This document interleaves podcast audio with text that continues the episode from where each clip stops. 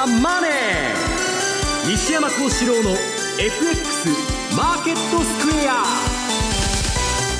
こんにちは西山幸四郎と。こんにちはマネースクエアジャパン比嘉宏と。皆さんこんにちはアシスタントの大里清です。ここからの時間はザ・マネー西山幸四郎の FX マーケットスクエアお送りしていきます。まずは大引けの日経平均株価です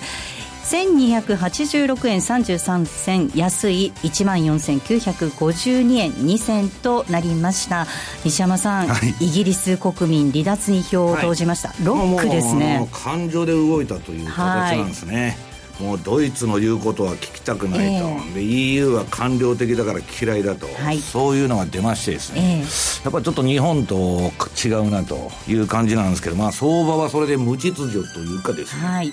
まあ、ランダムネスというか、まあ、乱高下ですね。本当に乱高下。これ売り方も買い方もですね両方壊滅的にやられたとまあ、朝の時点でブローガーから電話かかってきまして、えー、まあ、今日ほど電話の多い日もないんですけど、はい、まあ、ちょっと大変なことになってるということですね、はい。えー、そして為替です、こちらも本当に大変なことになりました、えー、この時間は102円の3540なんですが、比嘉さん、99円というところを見ましたね。そうですね、ちょっと100円割れっていうのはあの想定してなかったとい。うところなんですが、はい本当にあの時間帯に関して言うとマーケットからとにかく球がなくなった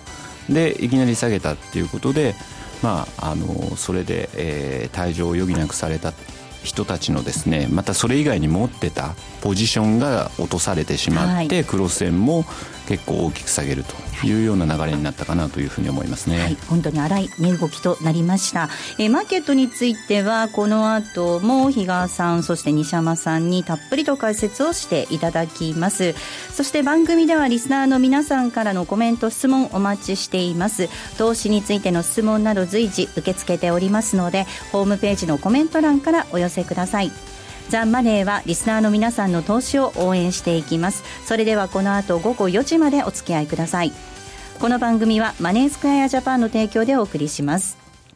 えでは、改めて今日のマーケット振り返っていきます。大引けの日経平均株価、先ほどもお伝えしましたが、急落となりました。終値、1286円33銭安い、14,952円2銭となりました。トピックス94.23ポイントのマイナスです。1204.48でした。東証一部の売買高概算で36億2328万株、売買代金3兆3300 308億円でした。3兆3383億円でした。値上がり銘柄数が6銘柄です。対して値下がりが1954銘柄、変わらずは4銘柄ということで、全面安の展開です。業種別騰落率33業種すべて値下がりです。上げ幅、えー、下げ幅大きかったのが小売りです。そして水産、建設などとなっています。えー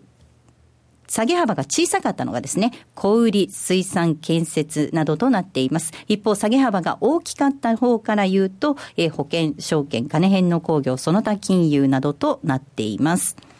えー、東証一部の売買代金のランキング。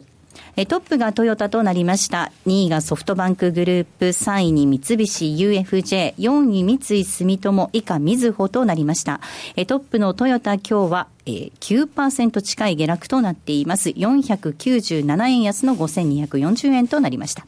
では今日のマーケット、改めて今野さんに伝えてもらいたいと思います。驚きの結果となりました。そうですね。日経平均株価、あ1286円、7.9%、まあ8%弱ですね、下げてしまいましたと。で、1万5000円割れ、一気に割り込んだという動き、一日でしたね。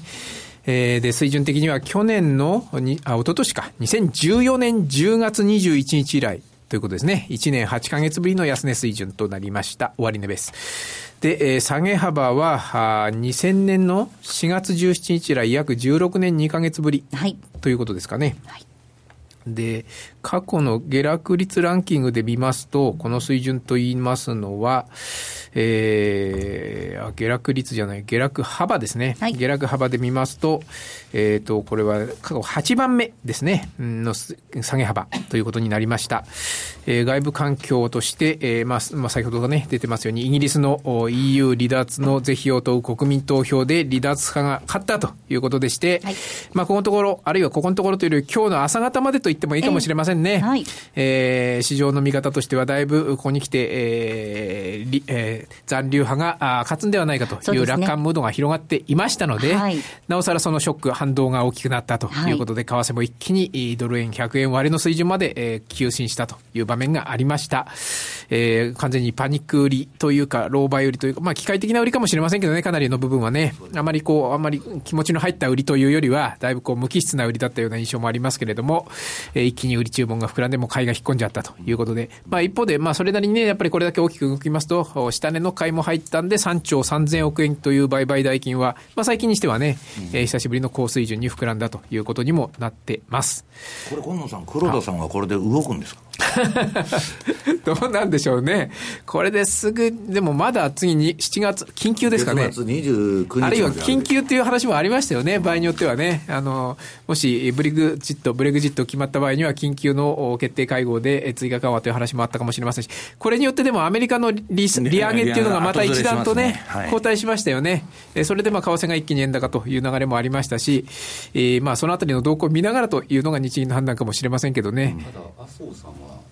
なんか協調会にコメントする立場にないみたいな、もうなんか人事のような発言をしてたのにはがっかりでしたけどね。なかなかね、やっぱり単独ではやっぱり動けないところでしょうから、やっぱり協調体制がどう築いて、えー、それがで実行できるのかというところに今後は移ってくるのかもしれませんけどね。まあ、今晩の欧米のマーケットと、あと来週、やはりね、引き続き、はい、こう注目が怠れない、ね、一段とね、ヨーロッパどういうふうに反応して、アメリカもどういうふうに動くかですよね。うんねということで、えー、バキはそんなとこでしょうかね。うん。で、あとは、開示情報。まあ、なかなかこの局面でね、個別銘柄の話をしてもあまり響かないかもしれませんけれども、はい、えっと、上方修正している会社もありまして、はい、2809。えー、マヨネーズで有名ね、キューピー。こちらは、あ5月中間期及び11月通期予想、今11月期上方修正しました。利益、あ、売上は下方修正ですが、利益が上方修正。えっ、ー、とね、11月期通期の数字は、あ純利益150億の予想は今回159億ということで、9億円上方修正。もっともこれ5月中間期の第2四半期集計中の数字が24億上振れてるという発表してるんですけどね。はい、ただ11月期通期の予想に関しては9億だけの情報修正ということですから、下期はちょっと厳しいという見方もしてるのかもしれませんね。えー、上期が良かったと。えー、主要な原料の鶏卵で物流システムなどで、えー、購入価格が想定を下回って、コストが抑えられたということのようですね。で、期末配当、これ第二四半期で15円、期末配当も従来15円としてたのを今回17円。えー、ということで、期末っていうのはこれ11月期末になりますけどね、2円の増配も発表してます。はい。あとは、逆に下方修正、横浜ゴム5101。はい、えっ、ー、と、こちらは、あ今、うん、6月中間期。今12月期の6月中間期。まもなく今月で終わる上半期ですね。はい、これが下振れそうだという発表です。売上3000億からあ2700億に修正。だから300億円ですね。率にしてちょうど10%。純利益は135億の従来予想、今回75億ということですから、この4割を超える純利益下方修正になりました。えっ、ー、と、為替レートが急激に円高進行したことに加えて、えー、タイヤ事業でロシアの取引先の信用状況が悪化したことで、えー、貸し倒れ引き当て金を積みましたこと。あとは、中東とか北米の販売があ予想よりも下回っているという内容ですね。はい。えー、終値確認しておきます。キューピー2809です。こちらは今今期の利益見通しを引き上げました。え今日の終値は115円安の3145円。えー、そして5101の横浜ゴムです。中間期の業績下方修正です。えー、終値は1243円108円のマイナスとなっていました。近野さん、ありがとうございました。はい、ありがとうございました。では、ここで一旦 CM です。わかりやすい魅力的な話し方と声を出しやすくするボイストレーニングを学ぶラジオ日経赤坂アナウンス塾は7月9日土曜日実施。面接や営業プレゼンなど仕事に役立てたい方からアナウンサーや声優など声の仕事を目指す方にもおすすめです。1日集中のワークショップで声そのものと話し方のスキルを同時に磨きませんか？お申し込みお問い合わせは赤坂アナウンス塾をインターネットで検索。ホームページからどうぞ。毎週月曜夕方4時からは毎度相場の福の神10ミニッツ。相場の福の神こと証券アナリスト藤本信之さんが独自の視点で旬な企業をピックアップ。藤本さん次回の放送ではどちらの銘柄をご紹介いただけますか？えー、次はですね東証マザーズ銘柄。ごめんなさい。コマーシャルの時間もう終わりです。詳しくはオンエアを聞いてください。月曜日の夕方4時にお会いしましょう。ほなまた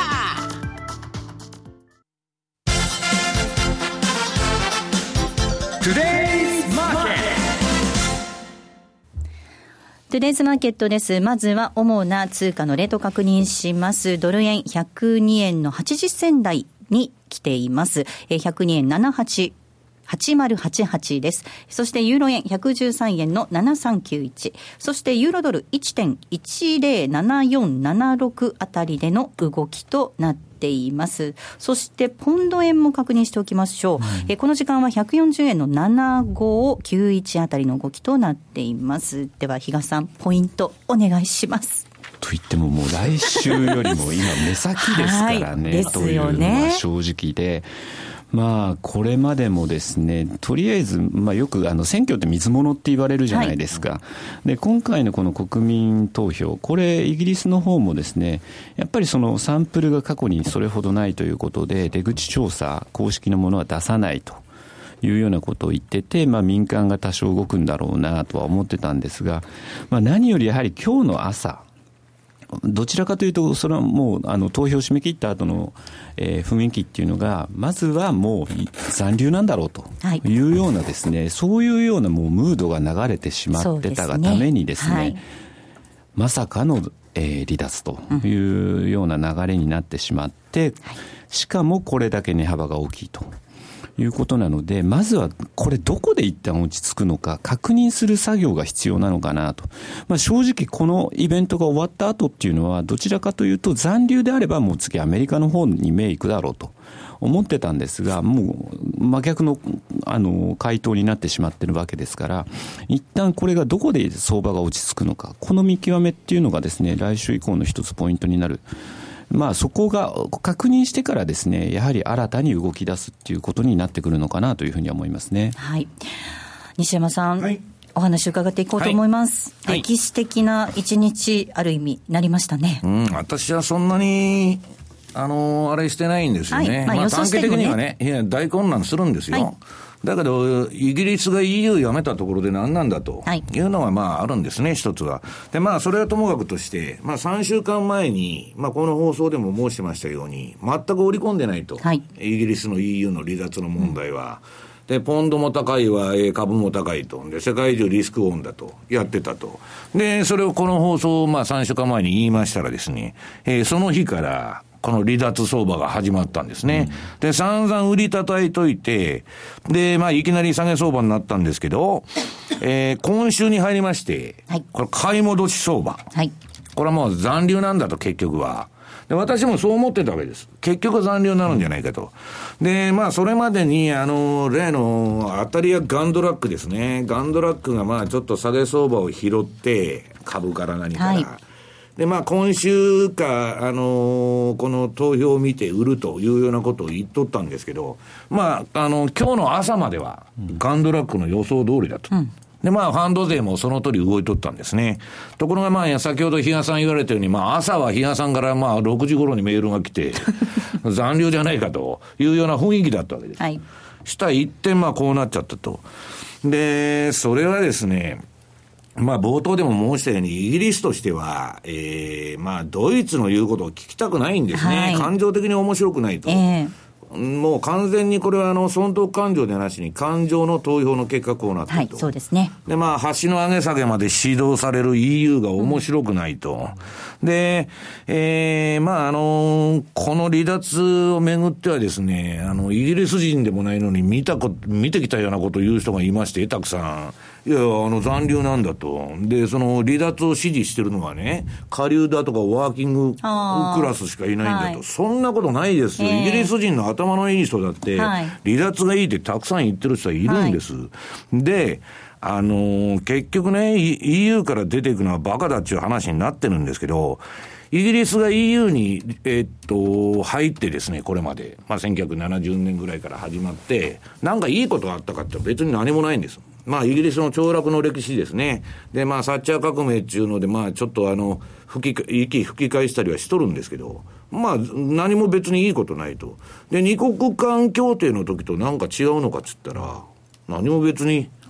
あの、いいことはないんだと。いうことでですね、まあそういう感情的な投票になって、えー、離脱が決まったということなんですね。はい。で、これあのー、イギリスにとってはですよ、これ短期的にはマーケット大混乱で、めちゃくちゃになってるんですけど、EU を離脱したのは良かったのか、あるいは残ったのが良かったなんていうのは今後の政治にかかってるわけで、はい。それはどっちがいいとか悪いとかいうことじゃないんです。うん、だから、私はまあ、この問題っていうのは、あの、どうせその離脱となっても2年後の話ですから、まあ、落ち着けばですね、うん、まあ、あの、まあ、次の、まあ、マーケットはテーマ探しに行くと思うんですけど、ちょっと不意打ち気味に来ましたんで、はい。ちょっともうパニックになってることですね。はい、で、私が言いたいのは、えー、っと、この昨日のレポートでも書いたんですけど、私はもう全部ポジション手締まったと。はいで、まあ、先週の放送でもちょうど質問が来て、うん、リグうのかリグわないのかと。いや、投票前にリグいますと。それは大きなポジションの前にはですね、あのー、あ大きなイベントの前にはポジションなんか取らないのがファンドの普通の行動なんです。えーはいで、それはなぜかっつったら、こんな時にでっかいポジション持っててですよ。あるいはクリスマスイブとか。損した時に、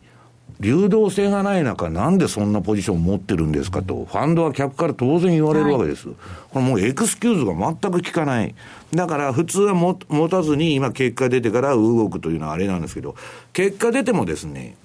これマーケットのあの、ボリュームが全くないんですね。はい、で、ひたすら投げが出てるだけ。うん、要するに、買い方が、売り方が買い戻して、えー、買い方がぶん投げてと、あるいは FX でいうと強制退場ですね、証拠金がなくなったという動きだけですから、ちょっとややですね、まあ宇宙遊泳というかなんというかですね、もうどこ行くかわかんないと。だから、通常はですね、あの、超反爆地になっちゃうわけです。はいだから、ここはまあちょっともうちょっと様子を見とったら、方がいいなと。と言いながら、私は今日ポジション取ってここに遅刻しそうになってるんですけど、はい、なんでかっつったらですね、はい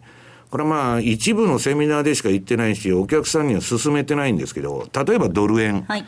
今日あのマイナス3シグマをぶち抜ける下げ相場になったんですね。はいで、まあ今の時点でマイナス3シグマって102円当選ぐらいなんですけど、まあ98円の76まで落ちてる。これは売られすぎなんですね。で、私はこれ進めない、あの、必ずストップを置いてやるんだったらやってくださいって言ってるんですけど、3シグマを大きく逸脱したとこは買って、買うとですね、3シグマまで最低戻ることが多いと。あるいは2シグマまで戻ることが多いと。いうのをやって、で、私はもう手締まっちゃってここに来ちゃったと。もう102円ぐらいでね。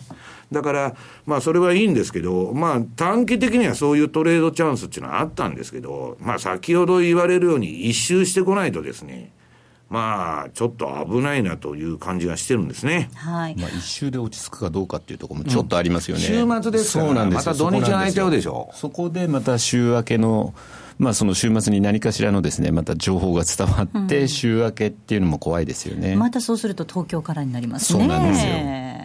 イングランド中央銀行が、えー、24日、イギリス時間の7時過ぎ、えー、欧州連合離脱の是非を問う国民投票で離脱派が勝利したことを受けまして、事態を注視しているとの声明を発表しました。同時に国内の当局や海外中央銀行と密接に連携し、広範な緊急対応計画に着手する。金融財政の安定のために必要なあらゆる措置を取るとの認識を示したということです。まあ、流動性供給するということですね。はい。まあ、いつもそれはなんか危機があったら、まあ、取られる措置なんですけど、私が今、ちょっとその相場に対してまずいなと思ってるのは、はい、あの、ボラティリティとですね、あの、流動性の問題なんですね。はい、で、これ皆さん昨今の東京市場を見てると、ボラがないと、あんまり動かなくなって、はい、まあまあ今週は買い戻しになりましたけど、それで動かないんでやらないと、為替もそうですね、動かないからやらない中小が多かった。で、今度は今どうなってるかって言ったら、動きすぎてやらないと。まあやれないんですよ。はい、ということはですね、なんかこの通常は、あの、ボラティリティが上がって今みたいな相場で流動性が低下するっていうのはパニック相場の時多いんですけど、下がったら下がったで出てこないと。で、まあちょっとマーケットがかなり傷んでるんですね。だからしばらくはまあ比嘉さん言われるようにですね、ちょっと注意が必要だし、まあ、必ずストップを置いとくと、うん、で今みたいな相場、今日ポジション取るでしょ、例えば。はいはい、で、開くのが月曜じゃないですか、はい、土日あって、したら窓開けで下げるっていうことがあるんですよ。と、ストップを置いといてもですね、週またぎのポジションっていうのは、いきなり月曜の朝って窓開けで下げたり、そういうことがあるんで、まあ、極めてディフェンシブにやる必要があるということなんですね。はい、比嘉さん、荒波にね、自ら飛び込んでいくのは危険ですよね。うんでも結構あれなんですよね、あの個人投資家の皆さん、いろいろこれまで、あのなんとかショックっていうのを経験されてるんですけど、はい、結局しばらくすると、その時のことがちょっとやっぱもう忘れてしまって、はい、ああいうこともあったねっていうのが過去のことにもうなっちゃってですね、はい、また同じようになってしまうと。そうなんですよね、ポジションね、今回も本当私も、まあ、だから西山さんともですね、ええ、あのよく話をするんですけど、ストップ、これだけ入れましょう、入れましょう、で今回はとにかくイベント前なんで、ポジションを軽くする、資金を厚めにしておく、はい、まあ、ポジションはもう全部あの、クローズしておくとかっていろいろ話をするんですけど、結局これって、その結果、あの、が出た後にですね、初めて分かってしまう。えー、だからストップ入れよう入れようって言っても、これ永遠のテーマですよね、ねみたいな。ストップを入れなきゃいけないっちゅうのをね、散々身に染みて分かりましたと。うんいうのはいいんですけど、はい、その時にお金が全部なくなってましたっていうことが往々にして多いわけですよ。で、それをもう10年も20年もずっと言ってるんですけど、結局、日本の投資家っていうのは、ストップを置く人は極めて少ないわけです、それでも。うん、で、ストップを置かない運用というのは、皆さん、運用じゃなくて、運なんですね。はい、運でやってると。はい。いうことで、だって資産、その損のコントロールっていうのはできるんですから、ええ、利益のコントロールはできませんけど、うん、だから、特にですね、私はもう、あの、今週、あの、レポートにも書いたんですけど、日本市場っていうのはね、世界の投資家からヘッジ市場にされてるわけです。はいだって今日でも、もう初動、今ニューヨークダウンも下がってますけどね、先物も。最初日本だけですよ、あの大幅に6%も7%も下げてると。で、なんでなんだと。で、それはですね、円っていうのが調達通貨になってて、一つはもう円キャリーの巻き戻し、あとは散々人工的なあの人為的な価格形成で PK をやってきたと。それがこの頃黒田さんがやってももう何も聞かないと。まあ金融政策の限界ですよね。これで、非常に売りのターゲットにされやすい世界の投機筋から市場になってるということを、日本に関してはやっぱり考えとかないとですね、あの、この為替相場見てても、昨日までのポンドドルなんて全然売られてないと。ドル円が下がっただけだと、いうことになってるわけですから、はい、ちょっと日本に、えー、対しては、まあ、ちょっとあの他の市場よりもさらに注意が必要ということだと思うんですけど、はい、イギリスの国民投票のこの選挙管理委員会が正式に離脱派が勝利したと発表しました。えー、離脱派が51.9%、そして残留派が48.1%でした。ここまではトゥデイズマーケットをお送りしました。気になるレースが今すぐ聞ける。ラジオ日経のレース実況をナビダイヤルでお届けします。開催日のレースはライブで3ヶ月前までのレースは録音でいつでも聞けます。電話番号は0570-008460 0570-008460 0570おお走ろうと覚えてください。情報量無料かかるのは通話料のみ。ガイダンスに従ってご利用ください。大岩川源太高山緑星の株教室 DVD ドカーンと儲けて何が悪いと言える銘柄の数々。今緑星が密かに注目している爆投期待株はこれ。6月27日発売。収録時間およそ60分。お値段は税込8640円。送料が別途かかります。詳しくはラジオ日経ネットショップサウンロード。または電話0335954730まで。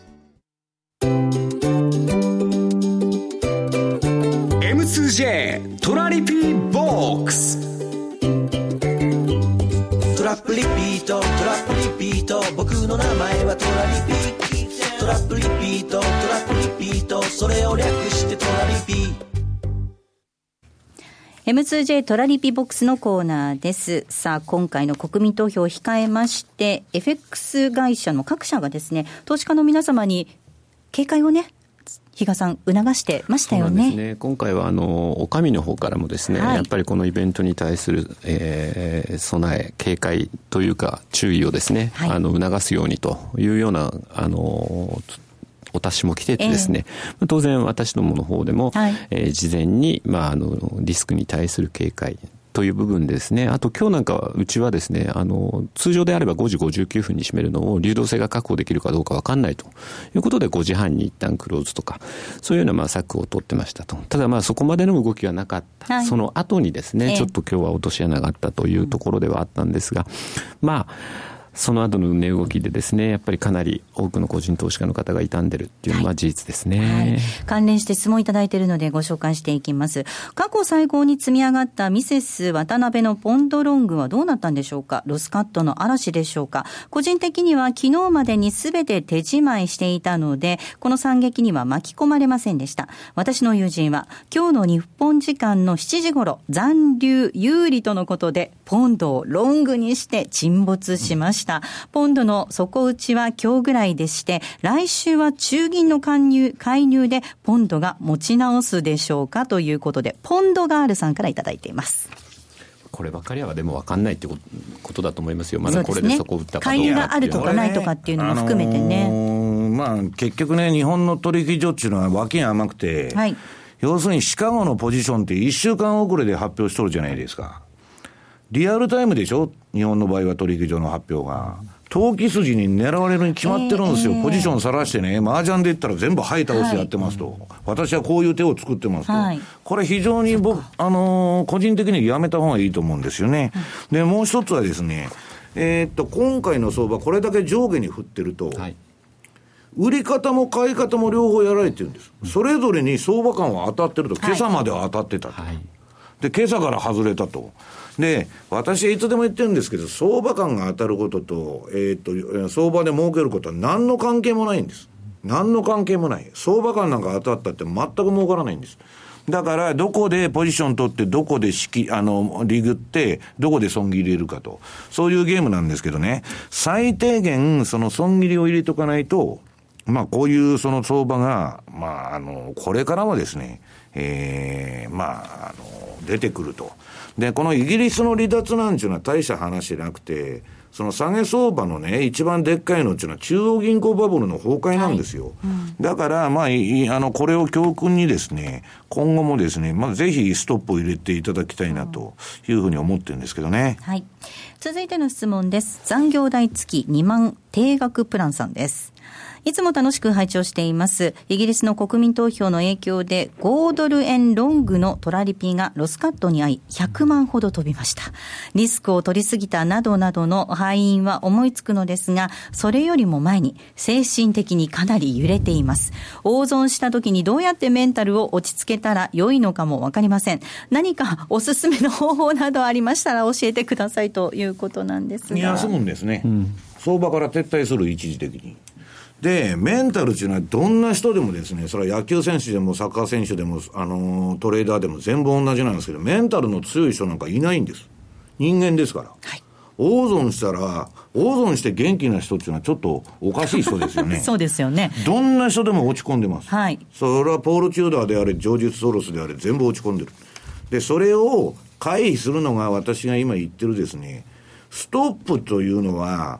チャートポイントが来たから切るんじゃなしに、自分の資産が1割減ったから、ストップ入れて切りましょうと。相場休みましょうと。いうことですからね。あらかじめ決められた損失が自分が許容範囲のとこにストップを置くんです。総資産がいくら減るかっていうとこに。で、もう一つは、私の今日システムトレーディングのあの、あれ見て、もうこの、これだけのボラティリティレベルが高いとね、前にまあこの番組でも紹介したことあるんですけど、もう buy でも sell でもないんですね。バンク、バンク、バンクってまた出てる。要するに超反爆地に近い環境だと。で、それでも私はさっき逆張りやったって言ってるんですけど、そんなまあ例外的なあれであってですね、基本はですね、えー、そういう危ないところで入らないというのが相場を続けていくですね、知恵なんですね。はい。伊賀さん、これ、休むといっても、どれぐらい休むのか。どういうふうになったら、もう一回リエントリーしていいのか。精神状態がね、まともになるまでは別にいくらでも休んでいいんですだって相場は明日もありますから、いつでもやってますから。だからまあ、一旦そのそあの相場から離れるって言っても、多少なりともその情報は追ってていいと思うんですよ、チャートを見るなり。でああのいろいろその間であのこの方も書いてましたけど反省するところは反省して、でじゃあやっぱりこういう次こういうふうにやるんだと。ちゃんとルールを決めて、うん、そこの部分をまたしっかりと守っていけるようになった時こそ本当にマーケットにまた戻っていく時じゃないかなというふうに思いますけどね。結局その時々で自分の都合のいいようにルールを変えてしまうっていうことも往々にしてあると思うんですよね、大里さんね。はい、はい、いやだから自分中心に相場は回ってくれないということです。はい。はい、もう一つ質問いきたいと思います。小文次郎さんです。毎週欠かさず拝聴しています。イギリス離脱が確定しました。西山さんは結果を見てついていくとおっしゃっていましたが、雇用統計の時のように火曜日以降の動きを見てから動くのが良いでしょうか？ボリンジャーバンドが収縮していないことや、標準偏差ボラティリティや ADX も高い位置にあるままなので、ここからトレンドが出てもついていくのはかなり勇気がいると思いますが、はい、ということです。まさにいい質問で、これね、普通だったら、あの、一旦ドル円で売りトレンド相場が終わって、1シグマの、マイナス1シグマの上に、ねえー、出てきてね、で、そこでまあトレンドはもう、あポジション手じまいだし、で、そこで標準偏差もピークアウトしたわけですよ。で、今、ピークアウトして、普通の相場なら、じりじりこれから下がっていくんですけど、上がってるんです、ね、このイベントで、高い位置からさらにガーンとトレンドが出て、私はこの方が非常に嫌いなんですね。トレンドの発生というのは ADX も標準偏差も低い位置から一緒に上がるとき。で、先ほど言ったバンクというね、銀行に預金預けとけと。はい運用するなと buy でも sell でもないんだっていうのは、ボラティリティレベルの高いとこでドタバタやってると、売ってやられ、買ってやられというのがもう歴史的な相場の検証で、そんな機械で、あの、コンピューターでやればすぐわかるんですけど、売っても買ってもやられるということになりやすいということなんですね。はい、えここまでは M2J トラリピボックスをお送りしました。マネースクエアジャパンは FX は投機ではなく資産運用であると考え、特許取得済みのオリジナル発注機能や独自のリスク管理ツールの開発により、今までとは違った取引スタイルを個人投資家の皆さんに提案しています。オリジナル発注機能の代表例をご紹介しましょう。トラップリピートイフダン、通称トラリピです。これは普段忙しくて、為替レートや情報などを頻繁にチェックできないような方々にも、しっかりと投資できる手法を作りたい。そんなコンセプトで開発しました。具体的には、もしもこのレートで買えたらいくらで売るといった注文、つまりイフダンをたった1回設定するだけで、複数発注できる、つまりトラップができ、さらに成立後、自動的に注文を繰り返すリピート機能まで備えたマネースクエアジャパン独自の発注機能です。一度設定すれば手間なく24時間収益チャンスが狙えます。またトレード画面に貼り付いて相場の動きにやきもきすることもないので、感情に左右されない取引が可能です。リアルの取引に入る前にトラリピを試してみたい。そんな方には実際のトレード画面、実際のカーセレートで取引できる FX のバーチャル取引、トラリピ FX バーチャルをご用意しています。ご登録、ご利用は無料です。詳しくはマネースクエアジャパンのホームページをご覧ください。マネースクエアジャパンが提供する外国為替証拠金取引は、外国為替相場の変動や各国市場金利の変動により損失を被ることがあるほか、その損失は投資金額を上回る恐れがあります。また、トラップリピート違反は取引の利益を保証するものではありません。取引説明書をはじめ、契約締結前交付書面などの内容を十分にお読みいただき、ご理解の上お取引ください。なお取引に際しては所定の手数料がかかります。金融商品取引業者関東財務局長金賞第2797号株式会社マネースクエアジャパン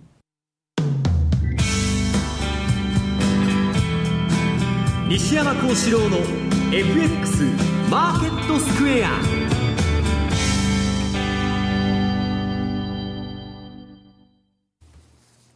FX マーケットスクエアのコーナーです。えこのコーナーではマーケットの見方について西山さんにいろいろな角度で教えていただきます。今日のテーマ、やはりこれになります。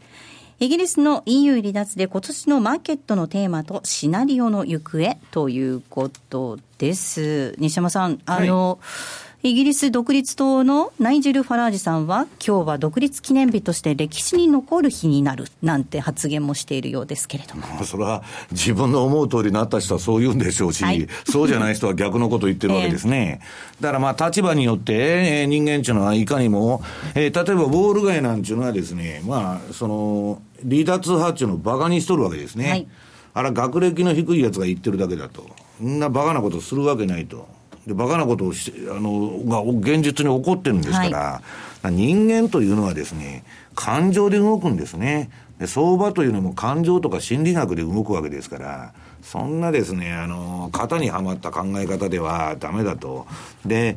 結局ね、えー、っと、この EU の離脱っていうのは私は最初から言ってるんですけど、短期的には、まあ大混乱すると、こういうふうに。はいはい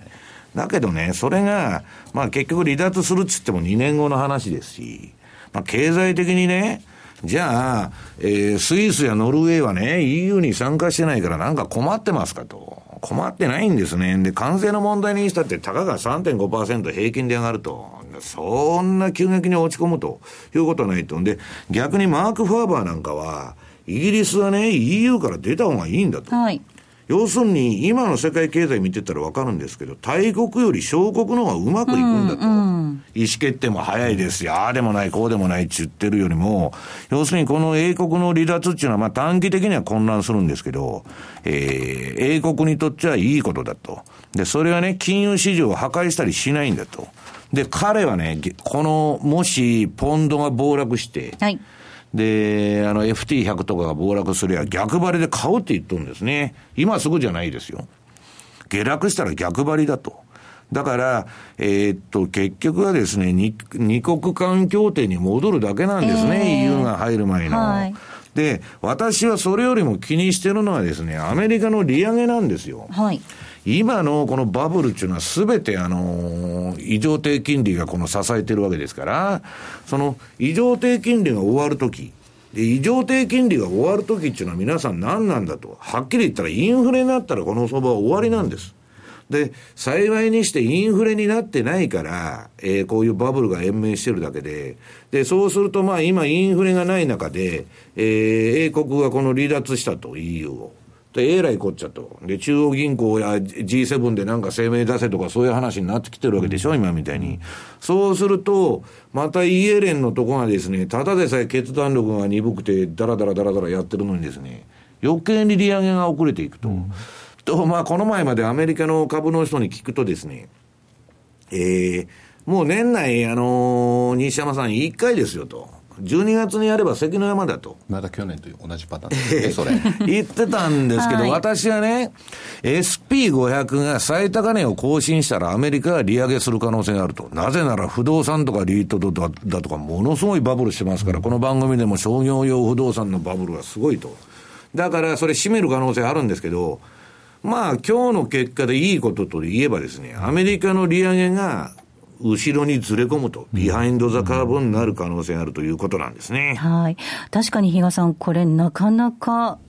全世界、経済考えると、アメリカ、利上げっていうわけにもいかないですもんね。ですね。一人だけやっぱり、一人勝ちはなかなか難しいって、前から西山さんもおっしゃってたとこなんですけど、ただですね、あの CME のフェドウォッチあるじゃないですか。あれで見ると、9月って、昨日までだと25%ぐらいだったんですよ、利上げの確率。うん、それが35%弱に今日の朝見たらまた上がってたので、うん、またこのあたりがですね、おそらくこの後、アメリカ、えっ、ー、と、来月ってあれですもんね、下旬の方に、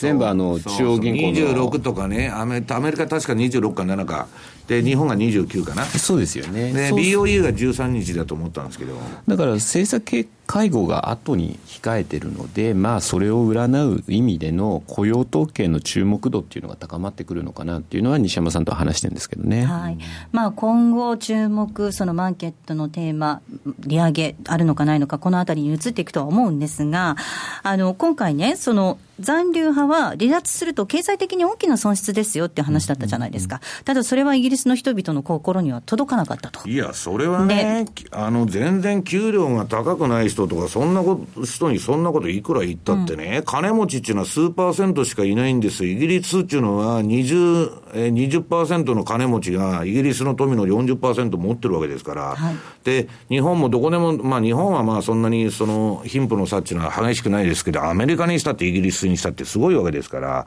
じゃあ、金持ちの方が多いのかと投票する人間。はいそんな貧しい人の多いに決まってるじゃないですか。だから私はオール街のね、わけのわからんイギリスが離脱するわけないなんて言ってる人は、ちょっとおかしいんじゃないかなと。ただですね、これまでイギリスって、結局、シティという金融地区、これで持ってきてたんで、はい、そう考えると、はい、そういった部分で金融機関、あの、ロンドンブランチ、ただでさえロンドンって支店作るのって確か難しかったはずなんですけど、それでもあえてこう出てきてたわけじゃないですか。はい今度そこからまた出ていくっていうことは、ね、簡単なんですよ。シティはもうすでにリストラが始まってまして、撤退、あるいは人員の削減、これがもう、あの、この問題が起こる前から始まってるんですね。うん、というのは、もうアメリカの株が7年も上げて、そろそろやばいと。金融機関は、業績がいい時でも必ずアンダー20ってって2割の稼がない人を切るわけです。うん、毎年2割切っていく。で、それ以上に今切ってるわけです。と、そのシティはこれでどうなるかちょっとね、私はそんなシティが崩れないと。いうふうに見てるんです、はい、なぜならシティっていうのは、世界で一番金融の規制が緩くてですね、世界のアングラマネーが全部集まっとるんです。だからそれはね、その中東の金から何からロシアの金からややこしいのが全部ロンドンに集まるんです。で、アメリカっていうのはもう法律が厳しくて、そういう変なお金っていうのは一切入らないようになってる。うん、入るとこって言ったらあそこしかないんです。ただ短期的にはですよ、そういうその流れでシティから金が出ていくというのはあると思うんですけど、じゃあ、その、シティがそれで壊滅するかっつうと、そういうことはない。いまだに為替の中心はロンドンなんです、皆さん。ロンドンなんです。ニューヨークでも、ましてや東京でもないと。ロンドンっていうのは金融の中心なんです。うん世界で一番取引高が多い市場ってロンドン市場って言われますからね。いまだにそうなんです。派遣がアメリカに移っても。ということは今回の結果、関係なく、その金融街としてのシティの存在感っていうのは保たれるといや、だから長期的にはですよ、えー、だから短期的には今みたいな混乱したらいろんなことが言う人がいてですね、はい、わわわわ大騒ぎになってですね、これはやばいと。で、こういうことに、その報道だとか結果を受けてですね、それは撤退しようと。あるいはね、はい、日本企業でロンドン行っててね、えー、関税がかかるからいい、イギリスでなんか物作って EU に売ってましたと。で、急に関税がかかるから撤退しようっていうのも当然あるわけですよ。うんそれは短期的にはそういうことはあっても、長期的には別に問題ないというふうに思ってますけど。ドイツの外務大臣が、ヨーロッパと、えー、イギリスにとって悲しい日だっていう話もしてるみたいですけれども、これ EU というその存在自体っていうのは、崩壊に向かっちゃうんですかね、ね、トマ・ピケティが言うように、例えば税制だけでも世界で統一しましょうと、もうそうしないとね、分配の問題でしょ、これ、みんなその不景気になってきてね、貧富の差が拡大しすぎて、で、それでこういう不満が出てきて、トランプだとか、今度のこの EU の離脱もみんな同じ流れなんですよ、サンダースも。で、結局はですね、EU っていうのは何かっつったら、大義名分が、ドイツがいつでも強すぎて、はい、えー、戦争が起こると。で、ドイツの力を封じ込めようということでフランスが作ったんですけど、そのフランスが落ちちゃって、ドイツの今一人勝ちじゃないですか。で、イギリスもフランスも面白くないと。で、そういう中でね、所詮 EU っていうのはブロック化ですから、はいそのブロックから出ようが出まいがですね、私はあんま関係ないと。うん、全世界都市に、たと、例えば国連みたいのから脱退するって言ったら、それは偉い騒ぎですよ。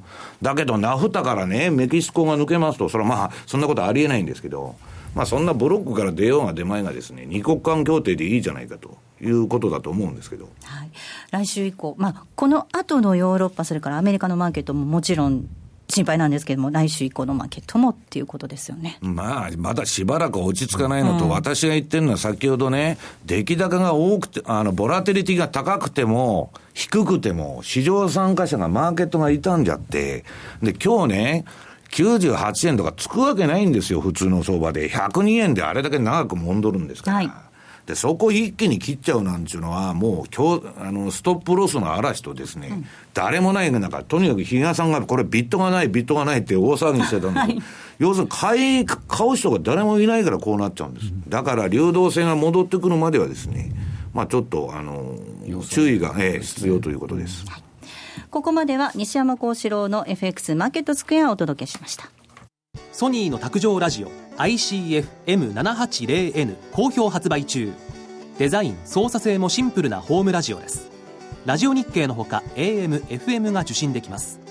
お休みタイマーと目覚ましタイマー機能付きで価格は税込1万1880円。送料が別途かかります。お申し込みは0335954730ラジオ日経通販ショップサウンロードまたはネットショップサウンロードまで。毎週火曜午後4時30分からは、世界の株価で資産運用。日経平均をはじめ世界の株価指数にスポットを当て、インデックス投資の魅力を探っていきます。パーソナリティは国際テクニカルアナリストの福永博之さん。では5秒で番組 PR お願いします。その日の相場動向からマーケットトレンドやテクニカル分析まで聞きたいこと満載で、お5秒じゃ足りませんね。続きは番組で。世界の株価で資産運用は毎週火曜午後4時30分から。M2JFX 投資戦略。さあ、このコーナーでは来週に向けて M2J の FX の投資戦略伺っていくんですが、西山さんなんか、はい、今ね、番組ホームページにドル円ラリー、ラリーのターゲットに到達中資料が出てるんですけど、はいラリー・ウィリアム、ウィリアムズ、ただ一人がですね、この相場を当てたと。えー、6月20日に今、ラリー TV っていうのをやってて、私も見てたんですけど、まあ、ドル円に対してかなり円高を言ってましてですね、ターゲットは、えー、1.00だと。要するにドル円の100円ですと。言っとるんですね。だからみんな107円から110円に戻るとか、日経は1万8000円に行くと。で、ファンドでもね、怖いからまあじゃあ、えー、っと、日経の170のコールだけ買いましょうとか、そういう商いしてた人もいるんですけど、まあ彼だけが正確に当てとるということなんですね。うん、まあぜひあの参考になさってくださいと。はい、はいさあ、そして比嘉さん、来週に向けてということですよね、流動性の話もありましたが。まあね、っていうのと、あとはやっぱり今の相場がどこで落ち着くのかっていうのを確認してからという、ちょっと、えー、条件付きなんですけど、えー、まあ、ユーロは今回のポンドの影響でやっぱり売られてたと。いうところあるんですが、実はその乳児のタイドル、はい、あるいは5ドルドル、今日はやはりその、えー、影響、ポンドの英国の影響を受けてるんですけど、これまでかなりすごいしっかりしてて、えー、あのどちらかというと、買いのトレンドが発生してい。る通貨ペアでした。はい、ね、まあ、今今日の、えー、下げを受けてですね、その買いのトレンド、特に乳児は長い間ずっとすごいその買いのトレンドを形成してたので、まあ、ここからちょっとトレンドの相場に移行しようとしてるのかなというところではあるんですが、まあ、その辺、そうは言ってもだいぶ、これがまた相場落ち着いてきたらですね、一旦この辺の通貨ペアっていうのが面白くなってくるのかなというようなところはちょっと、あの、まあ、どっか頭の片隅に、今すぐにやってくださいというつもりはもう、はい、あの、さらさらないので、そのあたりをですね、ああ、なんか比嘉が言ってたなぐらいにですね、えー、覚えておいていただければ嬉しいかなっていうふうに思いますね。うん、まあ、本当に相場がどういうふうに動いていくのか、落ち着きを見てからっていうことですからね、あんまり焦ってね、このタイミングでまたわーっていっちゃうとね。ね。今日こういう負け相場で取り戻そうっていうふうになった時が余計に怖いんですね。だからそこだけは今は冷静にというところだと思いますね。ルでカウンターパンチ食らう可能性が多いです、はい、あの高いですからね、はい、そうなんですよ。焦っちゃうと売ってもさっきも西山さんおっしゃってたように売っても買ってもどっちもやられちゃうんですね、だから相場というのは色眼鏡で見たらダメで、はい、平常心でやらないとダメだと。平常心が戻るまでは休むとい。うことが大切ですね、はい。えー、ドル円なんですがこの時間が102円の1930あたりです。ユーロ円が112円の97あたりの動きとなっています。ポンドドル139円台です、えー、ここまでは M2JFX 投資戦略お届けしました。ではそろそろ今日はねいろいろありましたけれども お別れのお時間です。ここまでのお相手は西山幸四郎とマネースカイジャパン比嘉宏と大里清でした。さようならこの番組はマネースケアジャパンの提供でお送りしました。